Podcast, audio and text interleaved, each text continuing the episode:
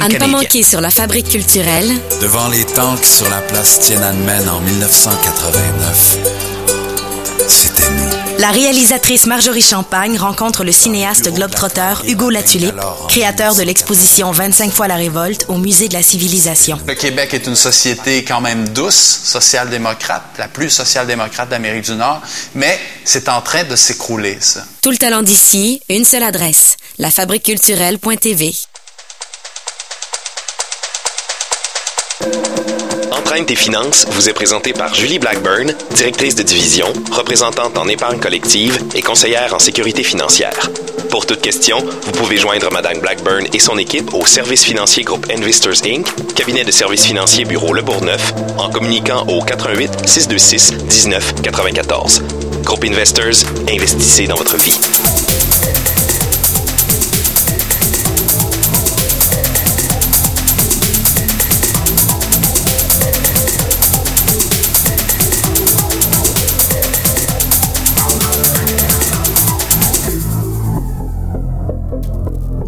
Mardi 12 juillet 2016, bienvenue sur les ondes de CKRL à cette édition euh, estivale. On est en Gougoune à Entraîne tes finances, une émission euh, complètement créée par euh, François Bégin, dont je suis le remplaçant aujourd'hui. Mon nom est Michel Gauthier et euh, ben, à Entraîne ses finances.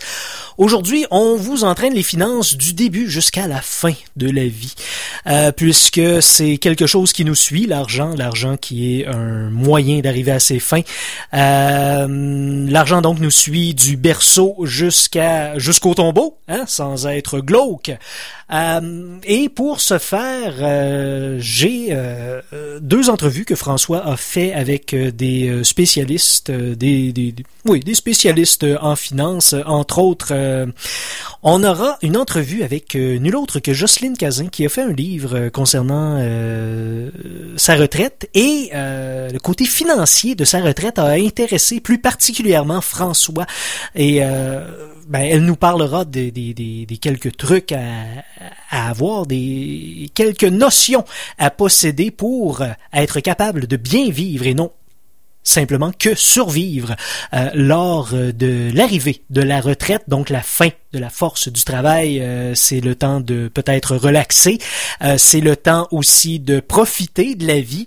Donc pour profiter de la vie, ben ça nous prend quand même un petit coussin d'argent. Donc vous aurez sûrement quelques trucs à retenir de cette entrevue avec Jocelyne Cazin, mais tout d'abord France Paradis qui nous parle euh, de la relation qu'ont les enfants avec l'argent et ce qu'on peut faire en tant que parents pour bien commencer l'éducation financière de nos enfants. Alors, on est avec France Paradis. Bonjour, France. Bonjour. Bienvenue à l'émission Entraîne tes finances. On est content de t'avoir. France, euh, parle-nous de toi, parce que tu es en fait une spécialiste, euh, on pourrait dire, au niveau des finances parents-enfants.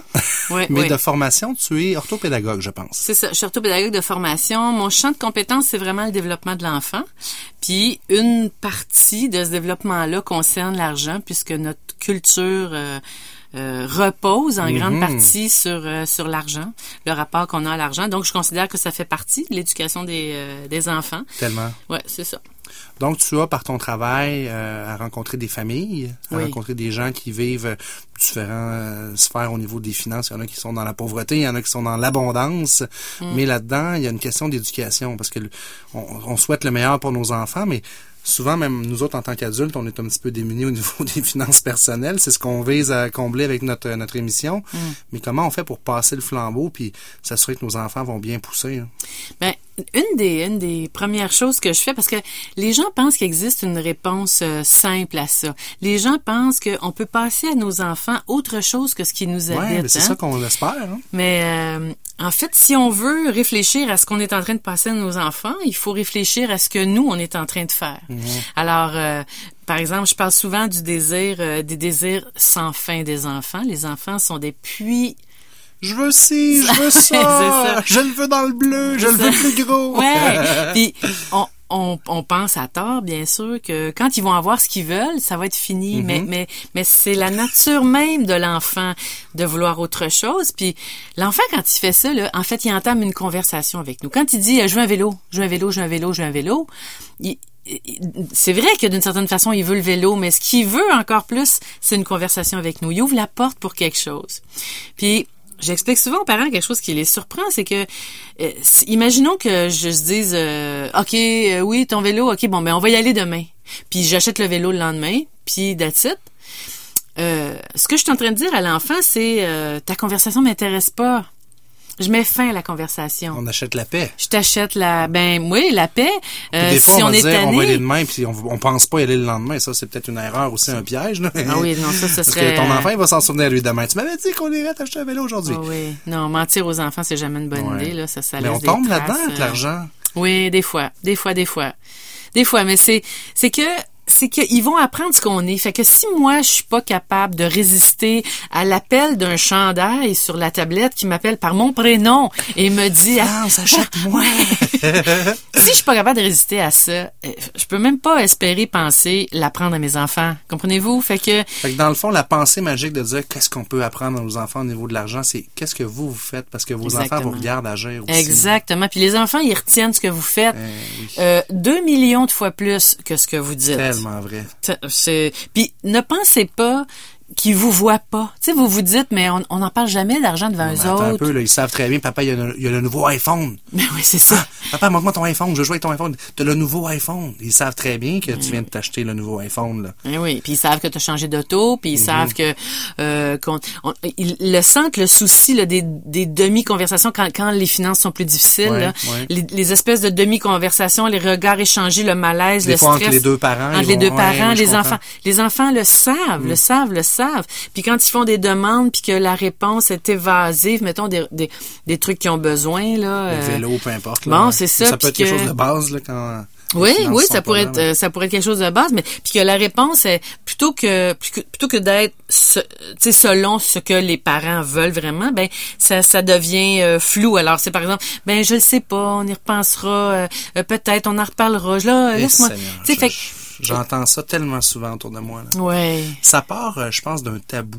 Ouais. Tu sais, on dit l'argent, c'est tabou. Les gens n'aiment pas parler d'argent. Moi, je questionne les gens sur pourquoi vous n'aimez pas parler d'argent. Tu m'en parlais aussi dans tes conférences. Tu le fais. Hein? Ouais, ben oui. Ben oui, c'est ça parce que ça arrive souvent, souvent. En fait, ça arrive jamais que ça arrive pas, qu'il y a au moins un parent qui me demande et c'est parce que mon enfant veut savoir combien je gagne dans la vie, mon salaire. Qu'est-ce que j'y réponds? Qu'est-ce que j'y réponds? Puis, euh, ben moi, je lui réponds toujours, qu'est-ce qu'est-ce qui est difficile pour vous dans l'idée de, de lui donner le salaire, tu sais, de lui de, lui, donner la réponse? Puis ben des fois elle me dit euh, ça peut être toutes sortes de réponses, ça peut être ben euh, je sais pas moi j'ai peur que là tout le monde sache combien je gagne euh, puis là moi je veux pas que tout le monde combien que sache combien je gagne. Puis là je leur dis OK mais qu'est-ce qui est difficile pour vous dans l'idée à l'idée que tout le monde va savoir combien vous gagnez? C'est qu'est-ce qui est Qu'est-ce qui est juste ben pour savoir où est-ce que vous êtes par rapport à l'argent, tu sais parce que je je veux dire l'argent n'est pas neutre. C'est pas ça c'est l'argent n'est jamais neutre. Fait que c'est un outil. Ce, n'est pas une valeur, ce n'est pas, c'est un simple outil, mais qui est chargé, qui est chargé de la culture familiale, mm-hmm d'abord de ma culture personnelle, de ma famille d'origine, puis après ça, quand je forme une famille avec quelqu'un, ben ces deux conceptions-là se... Des fois, sont très différentes. Ouais, c'est une grosse part de chicane euh, dans ben, les couples. Oui, euh, c'est un des, un des sujets euh, très... c'est ça, un des sujets difficiles. c'est quoi le message qu'on envoie à nos enfants quand on chicane, nous, entre adultes, sur l'argent? Ben exactement. C'est quoi qu'ils vont développer comme relation avec l'argent quand ils voient que papa-maman chicane là-dessus? Puis je dis pas que c'est facile, là, de pas chicaner... De, il n'y a pas de recette miracle, mais ne serait-ce que d'arrêter de penser que c'est tabou, puis parlez-en de l'argent. Là. Mais oui, puis on peut euh, nommer les choses, ça fait pas que... C'est parce qu'on a peur... sais, on a un vieux fond judéo-chrétien, on va partir de là, là, ça va prendre d'après moi un autre 500 ans avant qu'on le perde, OK? Fait que... France, on a le pouvoir de changer les choses dès maintenant. mais tu sais, ce vieux fond-là, là, il associe l'argent à quelque chose de, de mal, à quelque chose de, de pas gentil, pas généreux, pas tu sais euh, c'est comme c'est comme c'est quelque chose qu'on contrôle pas là qui, qui nous a été transmis. Combien de fois on entend ça, tu sais le voisin a une grosse Mercedes, ah, il doit vendre de la drogue. Ouais, c'est ça. mais sérieusement, c'est cliché qu'est-ce que je dis là, mais c'est à différents niveaux ah, on vit. Tu sais combien C'est qui que j'entendais? C'est Anthony Cavana. Oui. Il il a, quitté le Québec à un moment de sa carrière pour aller en France. Oui. Parce que sa carrière a décollé là-bas. Puis ce qu'il disait dans une entrevue, puis ça m'a fait de la peine d'entendre ça. Il dit au Québec, il dit faut que je me cache. Si je montre que je fais de l'argent, les gens vont dire, oh, c'est bien, lui, il charge cher ses billets, puis il fait de l'argent sur notre dos. En France, si j'ai pas la grosse voiture, on me donne pas de crédibilité. Exact. C'est le contraire. C'est fou, hein? Mais c'est pour ça que l'argent est pas neutre, apporte notre culture, Mm. apporte exactement notre culture, puis notre culture familiale, puis notre culture collective. Mm. Alors quand on fait signer des contrats aux gens dans lesquels c'est interdit de dire combien ils gagnent, Hein? On la cultive, cette ben oui, culture-là. on est en train de dire que ça c'est une arme. Oui, parce que je veux dire, en entreprise, les gens vont se comparer aussi énormément. Ben là. oui, Puis ben ça oui. finit toujours par se savoir. Puis quand ça finit par se savoir, justement par le, le petit chuchotage de corridor, c'est pire, je pense, que de le dire. Puis, regarde, oui, il gagne plus que toi parce que euh, il a telle telle compétence de plus, puis il a fait ses preuves dans tel. Tu sais, je veux dire, on n'est pas tous pareils. Là, on peut gagner des salaires différents sans qu'il y ait un malaise là-dedans. Puis si toi tu penses que tu mérites plus, va leur voir ton patron puis renégocie-le ton salaire. Exact, parce que si t'es pas capable de dire pourquoi lui il gagne plus cher que l'autre Ouais. là, ben peut-être que c'est une bonne idée de réviser la position. Non, c'est clair. tu sais, je veux dire, c'est exactement Oui, comme patron, exactement. tu sais, Ben faut que tu ça. justifies, là. D'ailleurs, c'est pour ça que la loi de l'équité salariale euh, a été Oui. votée, parce qu'il y avait justement aucune raison pour que les femmes soient payées moins Mais- cher mais que les hommes. malheureusement, c'est encore le cas. même. On en parlait ça. avec Mme Lesage de question retraite. Les femmes doivent travailler beaucoup plus fort pour Ah oui, hein. avoir le même... Mais ne, ne serait-ce que d'avoir des enfants, Oui. il, y a, il y a un Il y a impact arrêt, financier. ben, il y a un arrêt dans leur carrière, Puis il faut qu'ils travaillent beaucoup plus fort pour euh, accumuler le même montant pour la retraite. C'est totalement injuste, là, mais Ben on oui. est encore là malheureusement en 2016. Mm. Fait que ce fameux tabou-là, t'as-tu des trucs, des conseils pour justement qu'on puisse briser ça un peu dans les familles puis passer à une autre étape d'éducation financière pour nos enfants? Ouais. Moi, je pense qu'il faut, euh, il, il faut pas penser que de dire la vraie, dans, dans la vérité, il y a des choses qui sont pas bonnes, ok? Parce que c'est souvent ça que j'entends. Mais je suis pas pour y dire euh, Qu'on manque d'argent, Qu'on manque d'argent, Ouais. par exemple, tu sais. Comme si c'était effrayant qu'un enfant sache qu'on n'a pas les moyens Ou je d'acheter. voudrais pas que les voisins sachent. sache. Tu sais, mais ah, qu'il le sache, là, est- premièrement, est-ce que ça va changer quelque chose à la réalité? Est-ce que ça va faire que je vais être plus pauvre? Ou est-ce que ça va faire que non, tu sais les gens le sachent, le, le- le savent, ça ça change rien à la réalité. Si je dis la vérité à mes enfants, puis je suis pas en train de dire que faudrait expliquer à un enfant de 6 ans qu'on est au bord de la faillite là, c'est pas du tout de ça Ou dont comment je une parle. hypothèque fonctionne. Comment une hypothèque fonctionne. Non, mais l'amortissement, c'est quelqu'un. Non, mais non, ne pas non, cacher non. la vérité. Quelque chose, oui, quelque chose qui est à la portée, c'est-à-dire que moi, ça m'est arrivé de le dire à ma, ma fille voulait apprendre à jouer du violon, par exemple, il y a déjà euh, une vingtaine d'années de ça. Et puis euh, nous, on, a- c'est parce que quand ta fille veut apprendre à jouer du violon, il faut d'abord que tu trouves le violon. Idéalement. Ça, c'est Puis ça, c'est un 8, après, il faut que tu achètes un quart, puis après, il faut que tu achètes un demi, puis après... Eh oui, parce que c'est ça, à moins de le fabriquer toi-même avec de, la, co- de la corde à pêche, là, c'est... euh, T'as-tu essayé? non, non, non. Mais ça- après, faut que t'achètes le, professeur, prof. Ben, c'est ouais. ça. Faut un cours par semaine. Fait que, Des bouchons pour les oreilles au début parce que c'est c'est pas agréable pour les parents. c'est vrai qu'au début, c'est dur. Mais, donc, moi, j'ai dit à Raphaël, écoute, c'est un beau, euh, c'est un beau projet. C'est un vraiment beau projet. Pour l'instant, là, on n'a pas de sous pour ça, tu sais. Ouais. Mais c'est un beau projet. Puis ça, ça s'appelle porter le désir des enfants. Puis c'est, tantôt on en parlait, les désirs pas incessants. débarrassé. Euh, T'as t'as mis de l'intérêt, t'as donné de l'intérêt à ta fille, t'as dit c'est un beau projet. Je le trouve que c'est un beau projet. Oui, la conversation s'est poursuivie. Oui. Wow, j'aime ça. Sa grand-mère lui a acheté une petite broche en violon. À son anniversaire, ma sœur l'a amené à un concert de la Pietà. Puis ça a duré comme ça deux ans et demi. Elle l'a désiré. elle. Oui. Quand elle a fini par l'avoir, le violon, là, je peux te dire qu'elle a pas manqué un seul jour de pratique? Wow. Non. Parce qu'on avait cultivé le désir, puis ça aurait pu, là, qu'au bout de trois mois, ça l'intéresse plus. Tant qui mieux, t'aurais pas acheté un violon pour rien. ben c'est ça, ce qui est intéressant de procéder comme ça avec les désirs des enfants, c'est ça, c'est que ça permet de mettre de l'espace entre mon désir puis le passage à l'acte. Ah, wow, c'est génial. Et donc ça permet à l'enfant de d'expérimenter le fait qu'il y a des désirs qui sont puissants, profonds, portés longtemps, comme celui du violon pour Mhm. Et que ça se Raphaël. travaille pour atteindre ton rêve, on peut y arriver, mais on va le Exact, travailler ensemble. Exact. Puis que des fois, ben c'est une impulsion. Je veux un vélo, ben pourquoi? Ben parce que là, Bob, euh, Charles, puis Charlie, ils ont tout un vélo, puis je veux un vélo, c'est tout, tu sais. Puis c'est moins important que d'autres choses. Puis je dis un vélo, mais ça peut être autre chose. C'est que cet espace-là permet à l'enfant et aux parents de, de voir la différence parce que je sais pas chez vous là t'as-tu un garde-robe sportif chez vous? Toi t'as-tu euh, les, les kimonos de karaté de judo les ballons de le dire on- tu sais euh, parce, Révèle pas des choses sur ma maison, là, ça ressemble drôlement à mon garage. parce que tu sais ils veulent ils veulent quelque chose, on dit ben oui parce qu'on voudrait que. Mais on est dans une société où c'est ça, Mais gratification instantanée. C'est Je ça. veux quelque chose, je vais me l'acheter.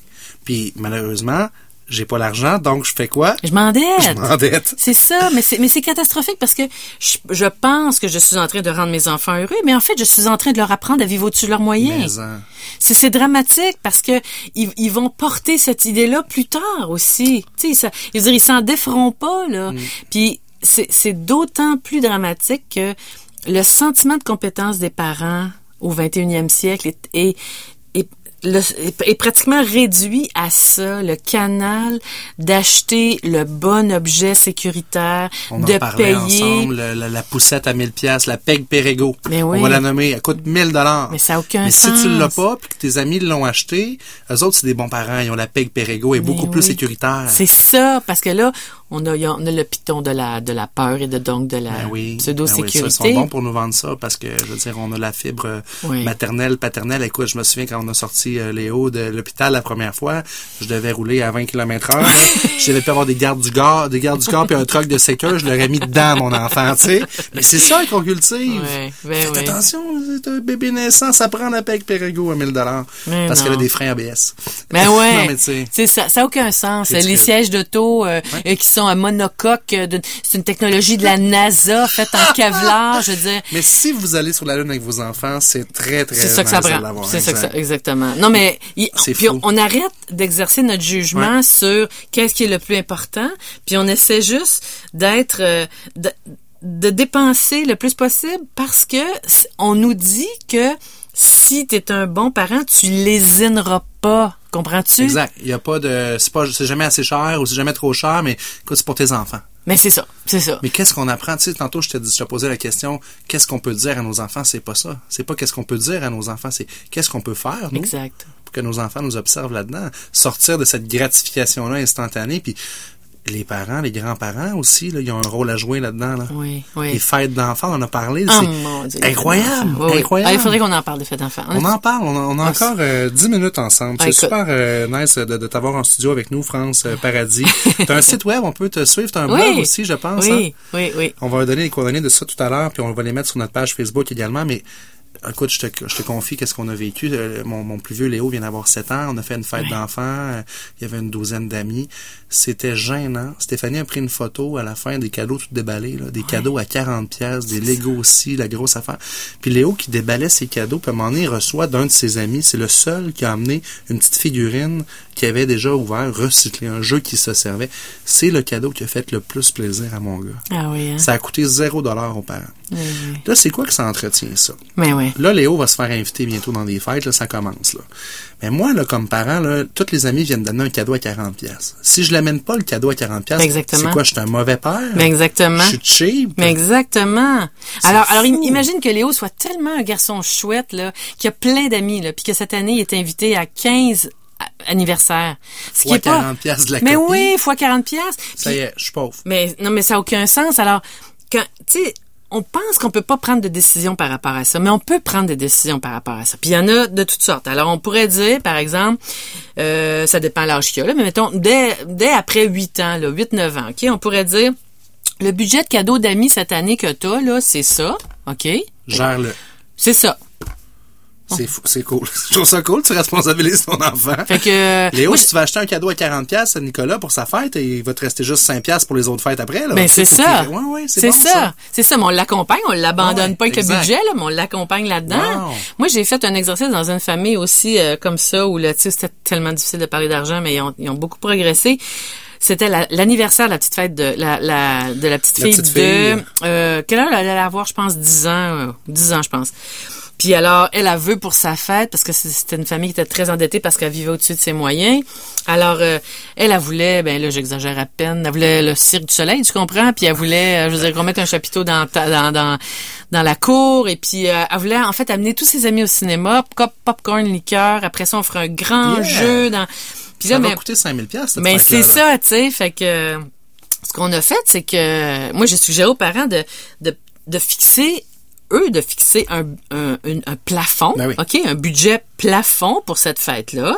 Alors, euh, dans leurs moyens, eux autres, c- ils pensaient qu'ils brimaient leur fille, là, mais je veux rassurer tout le monde qui écoute, là, quand on met une limite financière, on brime pas nos enfants. on brime pas nos non, enfants. On leur apprend que dans la vie, c'est ça. Mais exactement. Puis c'est euh, le, le lien qu'ils ont avec nous n'est pas fait de du fait que j'ai répondu à toutes ces demandes euh, Mais ça, c'est matérielles. tellement facile de glisser là-dedans parce que quand tu dis non, t'as une crise. Ben Quand oui. tu dis oui, ah, t'es le meilleur papa du monde. Ben oui. Mais on glisse tout vers la facilité à quelques, points. On tombe là-dedans, là. Mais Ben oui. ça nous rattrape plus tard. Puis ça, si ça nous rattrape pas nous, ça, va les rattraper notre enfant. Eux, ben oui, Oh absolument. God. Ce que tu dis là, là, on le vit, là, là tu parles de gros chiffres, là, mais Ouais. tu sais, des fêtes d'enfants, c'est rendu fou, là. Combien ça peut coûter, là. Euh, Sors-les les 100 piastres, là. C'est à coût de 100 Ben piastres. oui. Là, ben, Stéphanie, ma femme, elle a préparé des petits, des petits paquets cadeaux. En parce plus, que ben dire oui. merci aux enfants qui sont venus, qui ont, ils ont fait un cadeau de 40 piastres. Je peux pas rien donner en échange. fait que là, c'est ça qu'on conditionne puis qu'on amène. Ça, c'est tellement nocif, là. Plus oui. m'en parle, puis je me rends compte que c'est mauvais, là, sais. Mais c'est, mais c'est juste qu'on s'en rend pas Ah compte. ouais. Cette, cette petite fille-là de 10 ans, on a mis un budget plafond qui était de, je me souviens plus, peut-être 250. Ok, je pensais à la OK? dire 1000, là, tu sais. Non, non, non, quelque chose comme 250, OK, qui est- bon. Puis là, on, on a fait trois colonnes avec elle. Fait que dans la première colonne, elle, on a brainstormé, là, pardon, de, tu sais, là, son que rêve. tu rêves oui, oui, on ouais. met tout, Les là. pouliches, On- ah ouais, donc. Ah, ouais, donc. Puis, après, à côté, on a écrit combien ça coûtait pour chaque chose, tu sais. D'abord, elle était surprise pour certaines choses, OK, Ben oui. mais on a pris, bon. Puis, on a fait le total parce que elle- avait été avisée dès le départ du plafond financier, OK? Puis là, tout d'un coup, ben, elle arrive à, c'est ça, la première, la, la première colonne, ça faisait quelque chose comme 5 ou 6 000 dollars, tu sais. fait que là, wow! pas loin. Elle a eu un, tu sais, elle a eu un choc, la, la petite fille. Fait que, on a dit, écoute, je sais pas à quoi tu tiens vraiment là-dedans, mais on va regarder les autres options. Tu sais, fait que par exemple, elle voulait absolument amener tous ses amis au cinéma, euh, euh, tu sais, avec les lunettes puis le la, la Ah, le, le, le, le ultra, je sais pas quoi. ouais, là. ouais, là, qui bouge, là, puis les Ah billets oui. coûtent, euh, je sais pas, 16 ou 18 piastres, Mais il y a un plan de financement, effectivement. Fait qu'on disait, parce qu'elle avait une, une douzaine d'amis, mais t'imagines-tu, en plus, le popcorn, la liqueur, puis là, c'est juste le début de la fête, après ça, il y avait autre chose. Fait que, on, on a regardé avec elle, c'est quoi les autres options? Puis au début, elle les voit pas, fait qu'il faut l'aider un petit peu. Fait que si tu veux voir un film, c'est quoi qu'on peut faire d'autre que d'aller au cinéma, tu sais? On peut louer un film euh, chez toi, on peut Oh. faire venir un film chez toi, puis on pourrait même... euh, Mettre du popcorn dans les bols. tu sais, on pourrait faire le popcorn nous autres coussins, on fait ça spécial, on met des rideaux, tu sais. euh, Il y a de l'imagination qui peut Ben rentrer oui, là-dedans. là. exactement. Puis le gâteau, elle, elle voulait un gâteau à quatre étages, là, comme un gâteau de noix. Je sais pas, je sais pas qu'est-ce qu'ils ont les petites filles, là, mais en tout cas. Euh, puis le gâteau, on avait été voir, là, puis il coûtait presque 110 dollars le gâteau qu'elle voulait. Fait que euh, on a dit ben une autre option c'est quoi? Ben c'est de le faire toi-même. Si tu veux le faire à étage, ma chouette, fais-le. On tu on, on le découpe puis on non mais je veux c'est euh, Eh oui. puis alors on a fait ça pour toutes les choses. Puis ce qui a été le plus important, c'est que j'avais avisé les parents que c'est elles qu'il fallait qu'ils fassent les choix. OK? Pas eux autres. Mais elle pourra pas vous euh, en vouloir. Non, Oui, il y a le plafond, ok, ça c'est Elle passé, on passe à d'autres choses. C'est Maintenant, ça. tu fais tes choix, exactement. 250 le, le plafond. Parce que la mère, je, je- la mère, elle voulait, elle voulait absolument faire le gâteau maison. Elle, elle trouvait que c'était ridicule de payer 110 pièces Ben, un gâteau. j'espère. Elle trouvait que c'était ridicule. Mais la petite fille, elle, là, pour elle, ça, c'était important. Elle voulait ça. Les, les étages. Elle voulait ça. Ah. Oui, elle voulait un gâteau, là, genre prête à de laisser noces. tomber les, les Elle- pouliches dans le cours. Là, Elle était prête à laisser tomber beaucoup de Ah ouais. choses. Puis là, quand j'ai vu que la mère était en train de la... J'ai dit, laisse-la faire parce que on, on souhaite à tort que nos enfants ne se trompent jamais. Ah oui. Il faut tel- absolument qu'elle prenne la bonne décision. Ben oui. c'est sûr. Parce que sinon, là, sa vie va être foutue. Foutue. Elle va avoir choisi le gâteau, puis c'est sûr qu'elle va faire faillite. Ouais, non, c'est pas ça, ça. qui va y amener à faire faillite. Justement, qu'elle prenne une mauvaise décision, puis qu'elle se pète les dents en disant Ouais, mais finalement, mon gâteau à 110$, piastres, il en restait plus beaucoup pour d'autres affaires. Hein? Exact. Ben, L'année prochaine, à sa fête de 11 ans, elle fera pas la même erreur. Exactement. Il faut absolument les laisser expérimenter. Puis comme je dis toujours, on les abandonne pas, Mm. mais il faut les laisser assumer le plus possible parce que c'est comme ça qu'on apprend.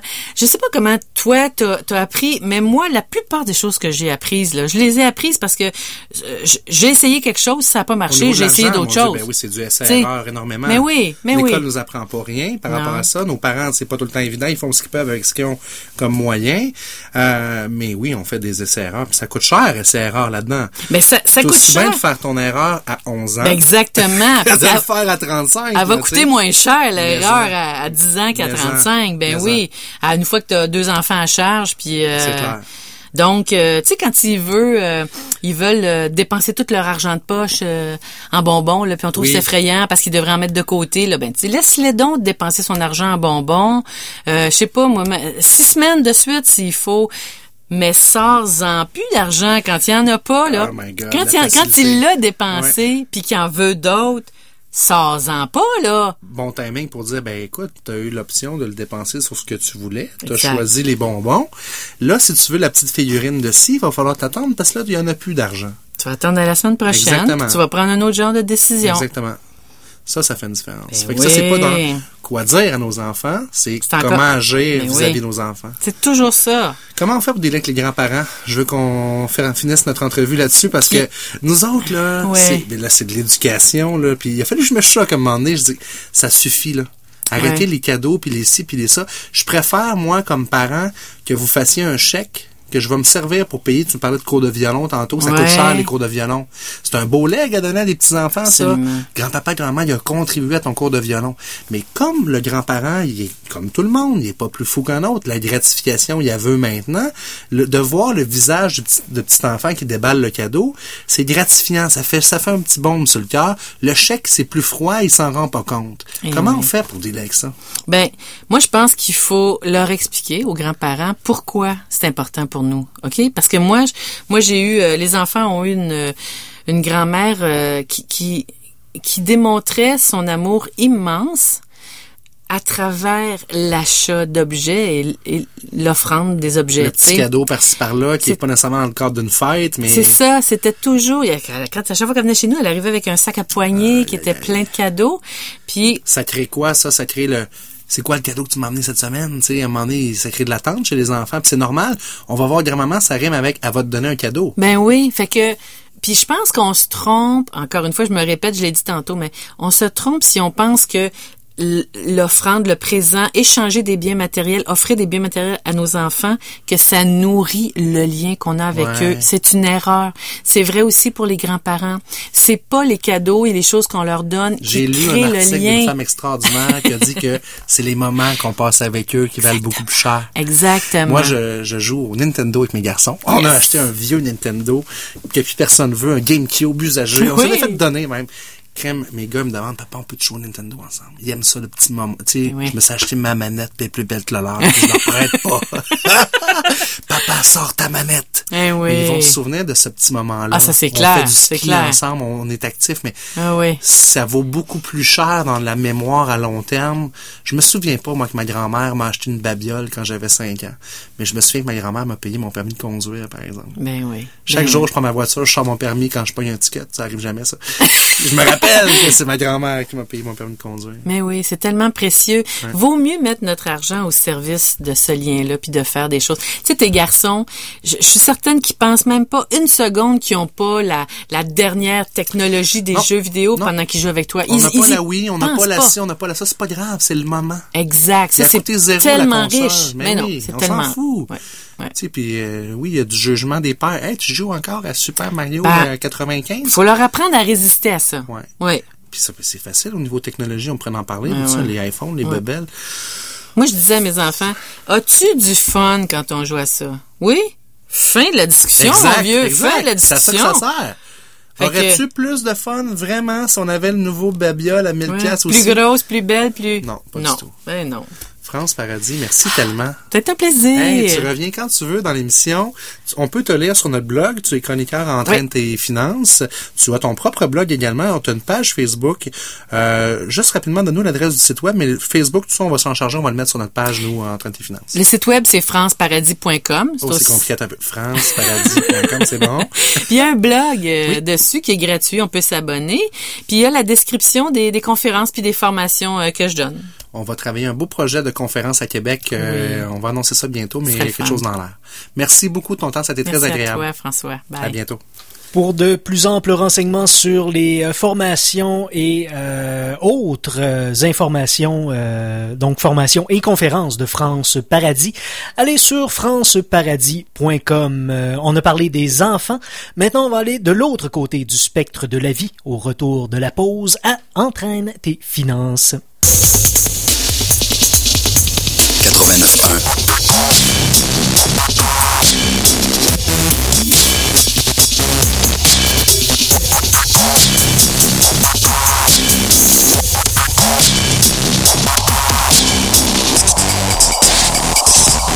89.1 CKRL.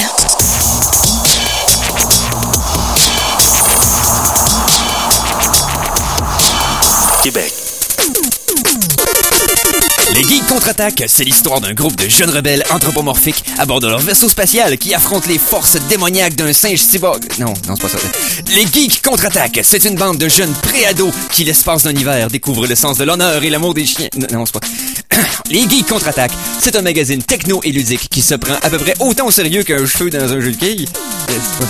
Ah d'accord, c'est les samedis, c'est de 13h à 14h30 et c'est sur les ondes de CKRL 89.1. Puis c'est pas aussi drôle que je pensais que ça allait être. Cet été, CKRL rallonge tes rêves. Dès 11h30, du lundi au vendredi, CKRL vous présente deux heures de musique jazz variée en compagnie d'experts aux univers hétéroclites. Le samedi à midi, Michel Gay anime Michel-Ange et Denis Plante vous propose Chez Bandoneon le samedi à 14h30. La musique jazz, faites-en votre priorité. Rallonge tes rêves.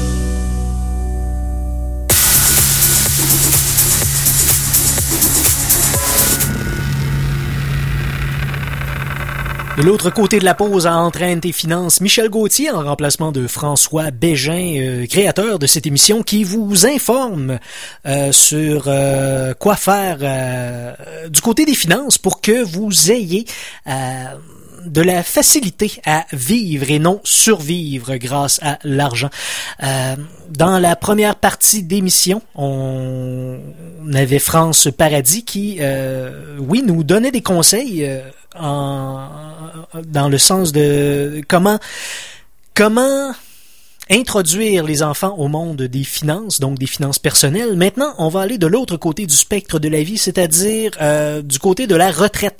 Et pour ce faire, euh, Jocelyne Cazin, euh, François Bégin a eu le plaisir de recevoir Jocelyne Cazin pour nous parler de la finance lors du temps de la retraite.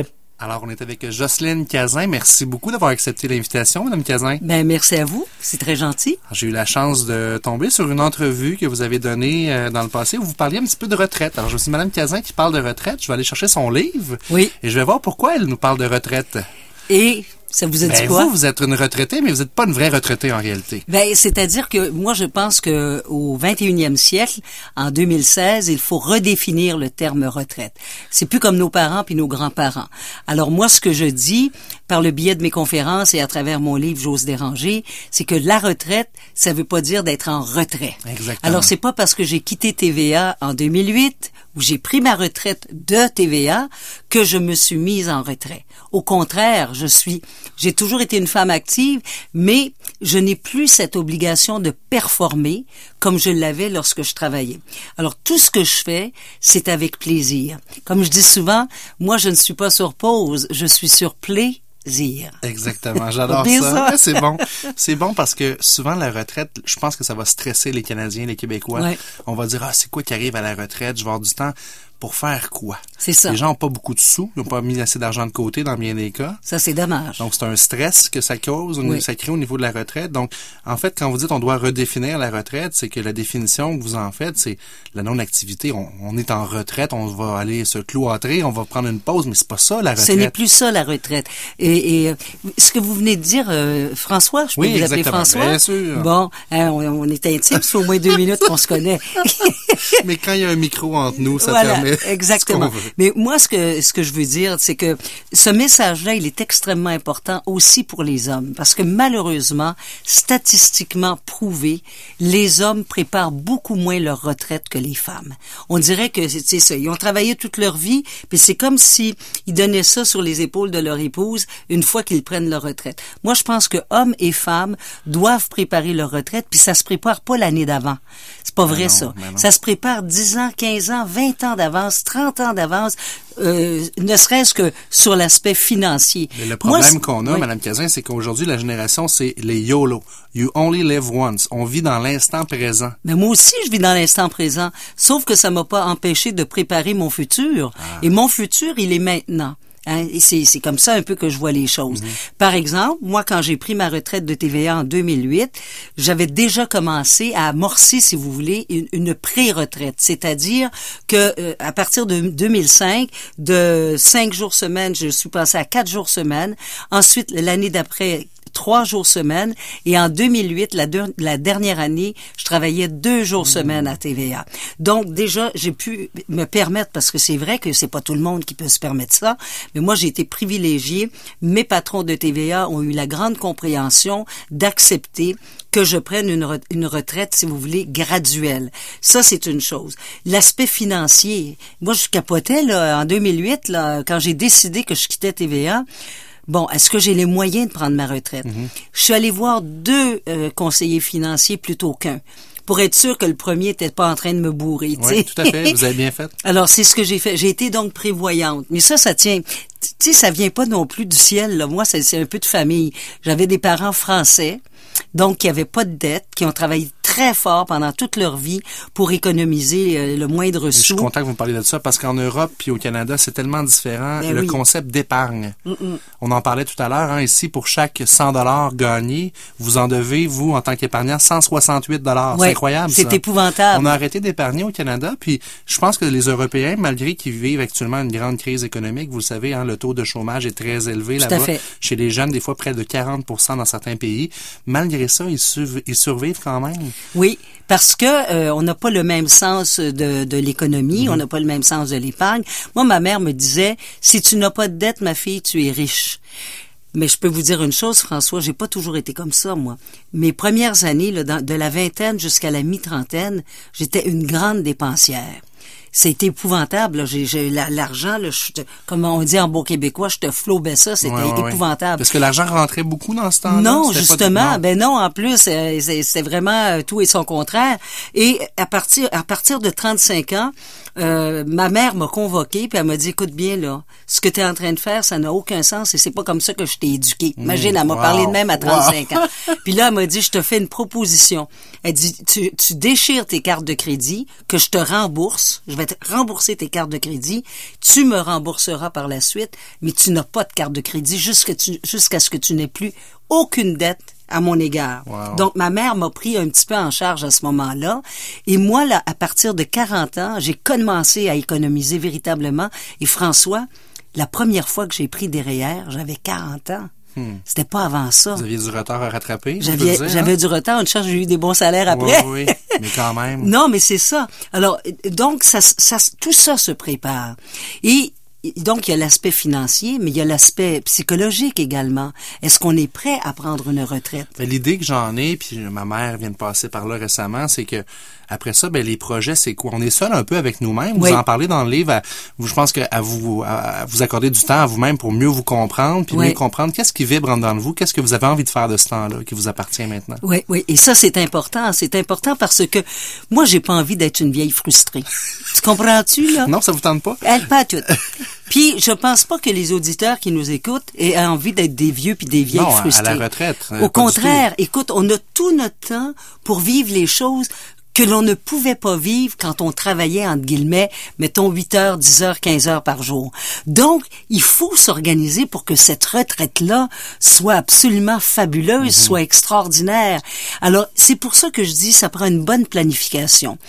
Moi, j'ai la chance. C'est sûr que je suis chanceuse parce que depuis 2008, je, je, je continue d'être sollicitée pour des entrevues, pour des conférences. Euh, j'ai écrit mon livre, donc ça, ça m'a pris quand même deux ans pour le faire. Euh, je, je n'arrête pas. Mais il y a des gens euh, qui sont plus dans l'anonymat, qui eux, ils savent pas exactement comment faire. Alors, En fait, faut... là où vous êtes chanceuse, Mme Cazin, c'est que Ouais. vous avez déterminé c'était quoi votre passion. Oui, Vous communiquez, c'est votre passion.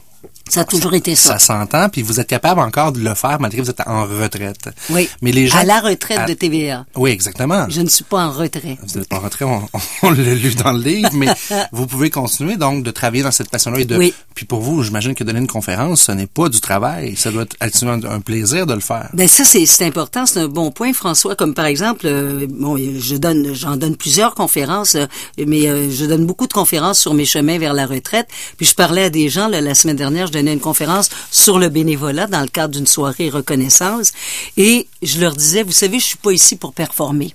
Alors ça se peut qu'à un moment donné parce que je donne ma conférence en PowerPoint, puis je dis ça se peut que ma conférence à un moment donné euh, les, les babines suivent pas les bottines. Mais je vous avertis, je suis pas ici en train de sauver des vies. Je suis juste ici parce que ça me tente d'être avec vous. Et de la même façon que je suis avec vous aujourd'hui, François, je, ne- je ne suis pas obligé d'être ici. Je n'ai plus d'obligation. Je n'ai plus cette obligation de performer. Je n'ai plus de poids sur les épaules que j'avais parfois lorsque j'animais mes émissions. Un sentiment de liberté? Ben oui, il y a un sentiment de liberté et ça fait toute la différence. Et moi, c'est ce que je souhaite à tous les gens. Quand je leur parle, quand je donne mes conférences, je leur dis, essayez de vous trouver à l'intérieur de vous-même ce qui vous tente, ce qui vous passionne. Comme par exemple le bénévolat. C'est sûr que si on a plus de temps, ben peut-être qu'on a aussi plus de générosité à donner pendant, à, à- partir du moment où on fait sa retraite. Mais le bénévolat, c'est pas du masochisme. On n'est pas obligé d'aller se faire suivre dans un, dans un organisme qui nous tente pas ou dans une cause qui ne nous tente pas. Donc, de trouver une cause qui, euh, qui, qui, qui nous ressemble ou qui nous rejoint. Comme par exemple, moi, j'ai quatre amis qui sont atteints de sclérose en plaques. Donc, je, je, je suis ambassadrice pour la sclérose en plaques depuis une douzaine d'années. Euh, je travaille beaucoup à contrer le décrochage scolaire, ça m'interpelle beaucoup. Je trouve qu'on n'a pas assez de relève, puis il y a trop de jeunes, surtout des garçons, qui euh, décrochent. Alors moi, ça fait partie de mes causes le décrochage scolaire. Donc il faut trouver sa, sa fibre, sa passion, ce qui va nous faire vibrer. Un petit peu, dans le fond, être en ligne avec sa mission de vie. Oui, Pourquoi on est sur la, la- la Terre? Qu'est-ce qu'on veut euh, Ouais. amener? Puis qu'est-ce qu'on veut laisser à nos enfants, nos petits-enfants Tout à dans fait. le futur également? Tout à fait. Et je pense que euh, il y a des gens qui pensent qu'ils n'ont pas de mission de vie. On n'est pas obligé d'avoir une mission de vie comme euh, que, euh, que Changer ça le paraisse, monde ou exactement. changer- Non, non, non. non, non, juste son petit univers à soi, euh, juste dans son petit milieu. Mais ça peut faire toute la différence. Et c'est ça qui va faire la différence entre une retraite heureuse et sereine et ou une retraite euh, assise sur sa chaise berçante en train d'attendre que le temps passe. Puis de chialer. Puis de chialer, évidemment. Mais ce que j'aime, en fait, de ce que vous parlez, c'est un petit peu l'introspection. Vous dites dans le livre, vivre avec soi-même comporte également son lot de difficultés. Mm-hmm. Il m'arrive parfois de vouloir me séparer de ma personne. Mais ce que je comprends là-dedans, c'est vous avez eu un temps précieux pour faire une introspection sur Oui. qu'est-ce qui vous faisait vibrer, vous, justement, dans vous? Oui. Ben, faut dire que j'ai pas eu un jardin de roses. Hein. Moi, j'ai eu un chemin pavé d'embûches et euh, donc un coup de pied dans le derrière. Et, et à un moment donné, euh, je suis devenue. Le début de ma cinquantaine a été extrêmement difficile. D'ailleurs, j'en traite dans mon livre. La mort de Gaëtan Giroir, ça, ça évidemment, ça a été un choc. Je sais que ça a été un choc pour tout le Québec, mais ça a été un choc pour moi. Puis en plus, je peux pas l'oublier parce que les gens m'en parlent encore aujourd'hui. Alors, euh, je peux jamais oublier la mort de Gaëtan Giroir. C'était en même temps, euh, j'avais 49 ans, c'était en même temps le début de ma ménopause. Mine de rien, là, pour les femmes, je sais que les hommes, vous avez l'andropause, mais vous autres, vous voulez pas vous en rendre compte. Je vous en reparlerai dans 20 ans. Ben, c'est- ça. Donc, c'était le début de ma ménopause. En plus, j'arrêtais de fumer. Comme je dis souvent à la blague, moi, je suis une ex-grosse fumeuse. Aujourd'hui, je suis juste grosse. Oh. Mais tout ça pour vous dire que il a fallu, il a fallu, c'était un sauf qui peut, il a fallu que je demande de l'aide.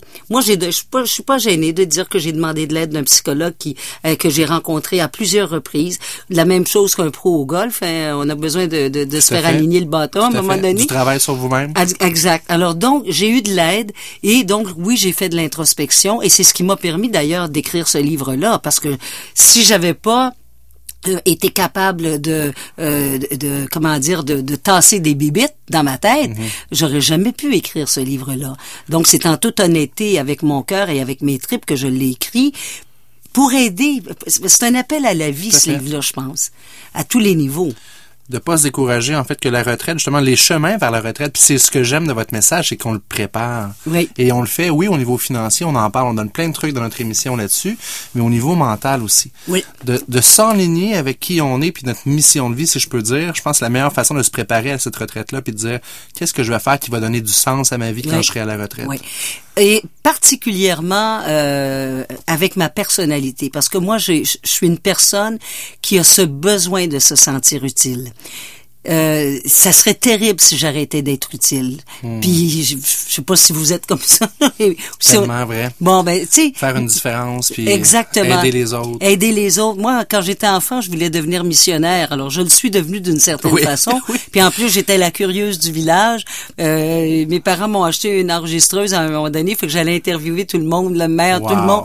Alors, j'étais la fatigante du village. JA était faite pour vous hein, Ben, en quelque sorte mais oui JA était fait pour moi. Il y a rien sans rien, puis il y a rien pour rien non plus. Là, moi, je crois beaucoup qu'on a une ligne de tracé, Mm-hmm. et euh, puis et je crois encore aujourd'hui à cette utilité. Bon, vous n'êtes pas sans savoir que ça fait d'ailleurs euh, ça, ça a fait un an en avril que je me suis présenté euh, l'épisode euh, en politique? L'épisode euh, dans Chauveau, Oui. euh, donc pas loin d'ici, et ça n'a pas fonctionné. J'aurais pu être utile là. Mais euh, depuis euh, cette expérience qui a été absolument extraordinaire, soit dit en passant, j'ai pas arrêté parce que mon, utilité, elle est peut-être pas en politique, mais elle est ailleurs à travers les messages que je passe, que ce soit dans une entrevue comme aujourd'hui, que ce soit dans mes conférences, que ce soit dans mes activités. Il, il- il y a quelque chose. Je veux dire, Jocelyne Cazin, elle est pareille partout. Ça, c'est beau de voir ça, puis ça ferait de vous une politicienne extraordinaire en passant, parce que vous le feriez pour des bonnes valeurs, pour Mhm. les bonnes intentions. Pas à la recherche du pouvoir, mais à la recherche de pouvoir faire une différence dans Oui. la vie des gens. Mais euh, François, moi je regarde comment les choses se passent et très sincèrement, je suis pas déçu d'avoir perdu. Je vais vous dire pourquoi. Je suis déçu de voir comment est-ce que on fonctionne en politique, d'une part, puis je suis aussi très déçu de voir comment certains médias euh, abusent du pouvoir du micro ou de la plume pour écorcher les gens. On est coupable sans jugement. Et ça, je trouve ça terrible. Il y a plus, il y a plus cette, euh, euh, voyons comment on dit ça, dont euh, t'es pas, t'es- La, présum- la, la présomption d'innocence n'existe aussi le travail de monsieur, madame, tout le monde de faire sa propre idée Ouais, sur ce qu'on voit, mais les gens le font pas Ben vraiment. non, ben non. Mais ça, c'est triste, parce Ils que... l'ont dit à la télévision, ils l'ont dit à la radio, Ouais, ils l'ont ouais. écrit. Donc, on se fie, on, on- on se fie sur ce qu'on entend et on se fie sur la perception. Et le malheur actuellement, c'est que la perception est plus forte que la vérité. Oui. Peu importe la vérité. Et puis, moi, j'ai entendu quelqu'un la semaine dernière, et c'est épouvantable quand j'ai entendu ça, mais j'ai dit ça n'a pas de bon sens. Il est peut-être, OK, on a découvert qu'il était peut-être pas coupable, mais il n'y a pas de fumée sans feu. Mais c'est terrible, Ouais, ça. exact. Ça veut dire, il est pas coupable, mais, il n'y a pas de s'il fumée. est investigué, ça doit être parce qu'il y a quelque Mais- chose à mais s'en. Mais c'est effrayant. C'est effrayant. Donc, moi, je pense qu'il va falloir qu'on redéfinisse la politique, euh, qu'on redéfinisse la façon aussi euh, dont on fait du journalisme, en tout cas dans les médias, euh, re- redéfinir aussi tout. On parle d'économie et de finances. Moi, je pense qu'il faut. On en a parlé un petit peu avant les, avant d'entrer en onde, mais il va falloir qu'on enseigne aux enfants et aux adolescents que, que comment on fonctionne en économie. si vous ne prenez pas par vous-même la peine de peser le pour puis le contre, puis que vous prenez euh, pour du cash tout ce que le banquier vous dit, si la banque vous dit c'est correct, là, vous pouvez vous endetter jusqu'à tel niveau, puis que vous le faites, là, moi, j'ai- j'étais un ancien banquier, OK? Alors, je rencontrais des clients qui venaient me voir pour une préqualification hypothécaire. Je leur disais, votre pouvoir d'achat selon les normes bancaires, c'est une maison de 400 000. Faites pas ça, là, parce que c'est pas la banque qui va faire vos paiements hypothécaires Mais par la suite. L'offre d'achat rentrait deux semaines plus tard, 400 000. Quelle Parce que les gens n'ont pas la capacité de juger par eux-mêmes qu'est-ce qui est bon ou pas bon pour eux. Ils vont vraiment se laisser endormir par la banque ou le gouvernement ou peu. Ça s'applique à tout dans la vie, là. Et le voisin gonflable. Ah, mon Dieu. Parce que justement, alors le voisin euh, s'est fait creuser une piscine de 35 pieds. Ouais. Euh, moi j'ai ma petite piscine, ma petite piscine gonflée justement. En tortue, là. En tortue. Ah ben non, j'en veux plus. Alors je veux.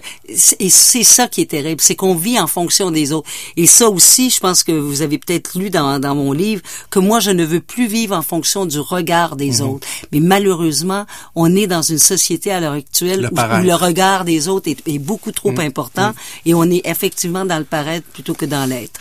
Vous parlez dans le livre que cesser de s'adapter, c'est mourir. Ça, Oui. j'aime ça parce que ça me ramène à, c'est quand qu'on est vieux dans la vie. Ouais. Vous êtes pas vieille, Madame Cazin? Mais non, mais parce je- que j'ai j'ai jamais dit que j'étais vieille non plus, vous moi. serez jamais vieille parce que probablement que vous allez toujours garder cet euh, esprit-là de vouloir toujours apprendre. Oui, oui. J'ai, euh, il y a Jeanne Moreau euh, que j'écoutais. je je, je m'en allais de Paris à, à- en Normandie au, au funérailles de ma grand-mère. Ça fait, ça remonte à loin là. Et euh, j'entends Jeanne Moreau que vous connaissez Ben sans oui. doute comme actrice.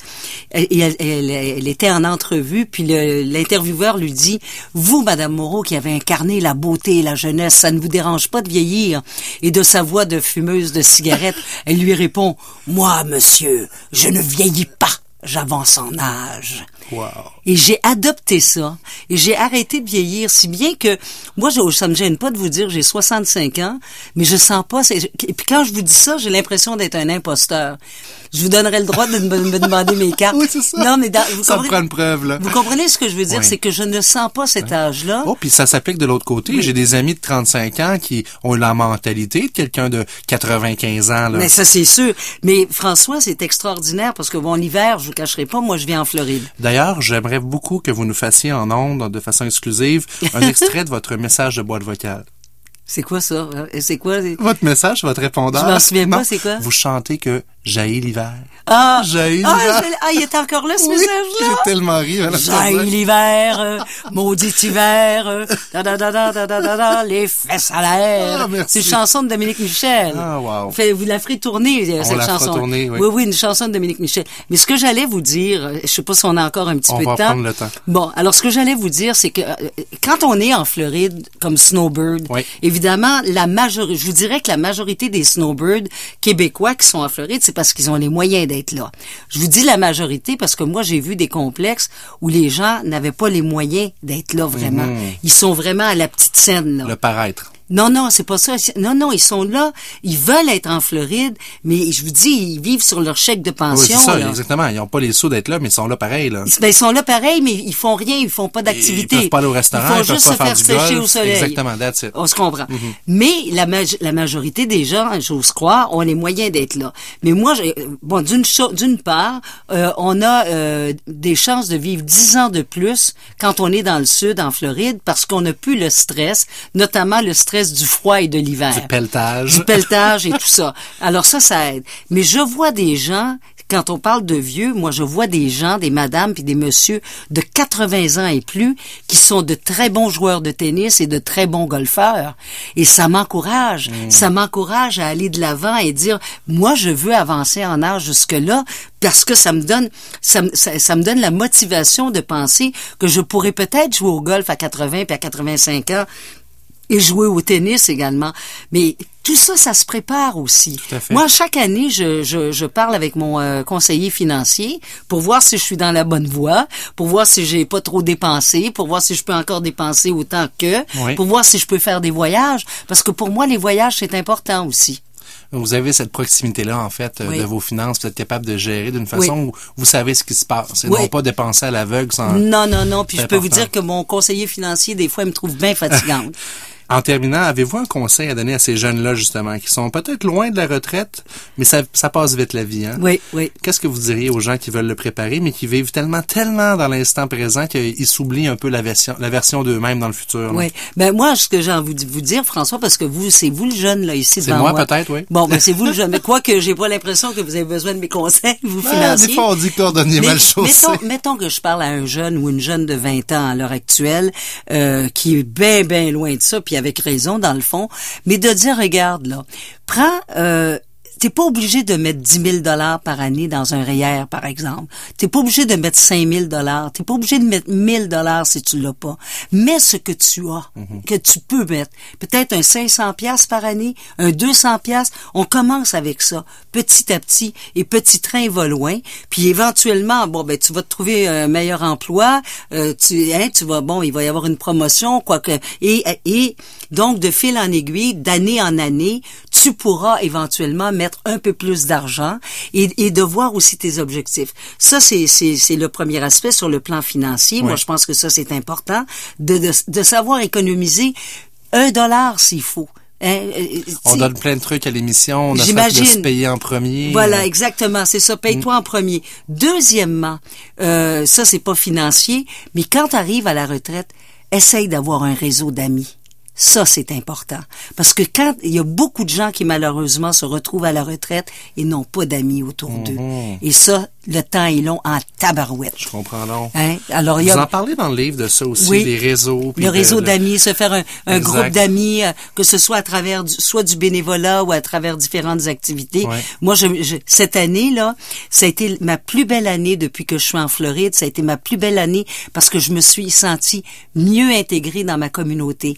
Mais ça s'est pas fait sans pleurs et grincements dedans. Je vous le dis là, au départ là, je suis dans un milieu d'américain moi en plus. Je suis sur la côte ouest euh, en Floride là. Cousin, ça sonne pas Kaz- trop anglais, oui. Non, non, c'est Jocelyn Cousin. Ou Jossie. Oh, Jossie. Hi, Jossie, how are you today? Alors, non, mais c'est ça, tout ça pour dire que la vie en soi est un effort.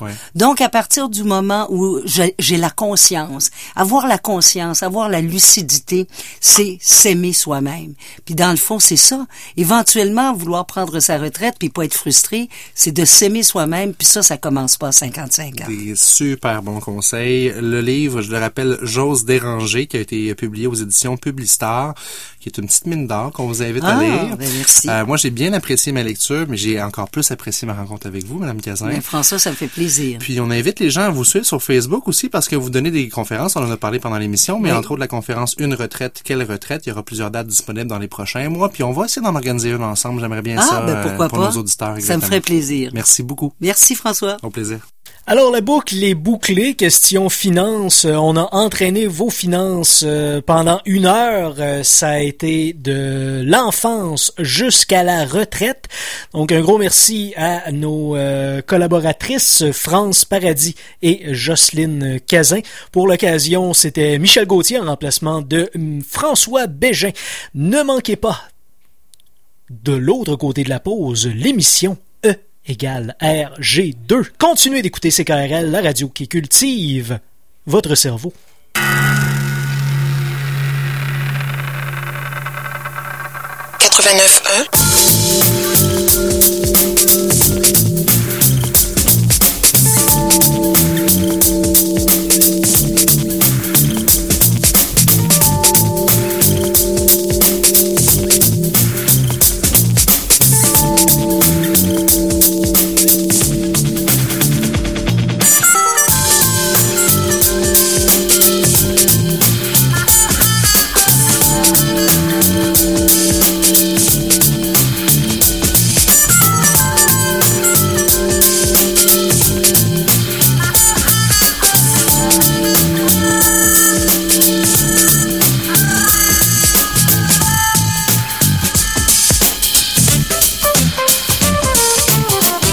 Bal du Lézard est fier d'encourager les talents d'ici et vous présente cette soirée. Faites une place de choix à CKRL dans votre quotidien. Durant la période estivale, CKRL vous propose une panoplie de nouvelles émissions variées. Randall Spear nous partage son amour de la musique et d'auteurs-compositeurs à l'émission Paroles et musique les mercredis à 20h. Cet été, CKRL rallonge tes rêves. Vous avez une carte de membre de CKRL? Économisez 15% sur tout le matériel usagé chez Québec Aubin Recycle, 1635 Henri Bourassa. Votre carte au coût de 25 est valide pour un an à la date d'adhésion. Ne tardez plus, faites-le aujourd'hui sur ckrl.qc.ca. La carte de membre de CKRL, c'est pratico-économique. L'émission C'est dans le sac est de retour pour couvrir les 11 jours du Festival d'été de Québec. Du 7 au 17 juillet, soyez prêts pour des révélations, Euh, on présente euh, Des exclusivités. Eh, venimos con mucha energía porque venimos llegando de México. Des voyages dans le temps. Ah, t'as encore des CD, t'es tellement rétro Des émotions. Oh, ben merci, je m'ennuyais, moi aussi. D'autres genres de révélations. Brel, Félix Leclerc, c'est des génies. Mon Dieu que c'est pas sexy. Ici Tania Beaumont. Je vous attends demain avec mon équipe de 15h30 à 17h30 au bar Le Sacrilège, 447 rue Saint-Jean. Entrevue, prestations, critiques, un regard unique sur le Festival d'été de Québec. Seulement sur les ondes de CKRL 89.1. Tous les soirs du 7 au 17 juillet, le quartier Saint-Roch s'anime au rythme du Festival d'été de Québec. It's time for you to disappear. Eric Truffaz Quartet, Les Deluxe, The Tallest Man on Earth, Saratoga, Sophia Nolin, Anatole et bien plus.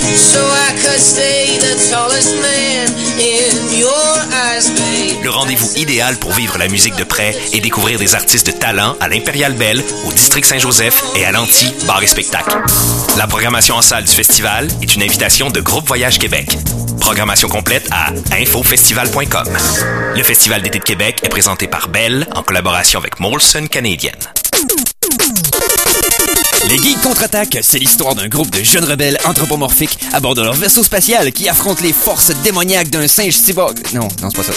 Les Geeks contre-attaque, c'est une bande de jeunes préados qui, l'espace d'un hiver, découvrent le sens de l'honneur et l'amour des chiens. Non, non c'est pas.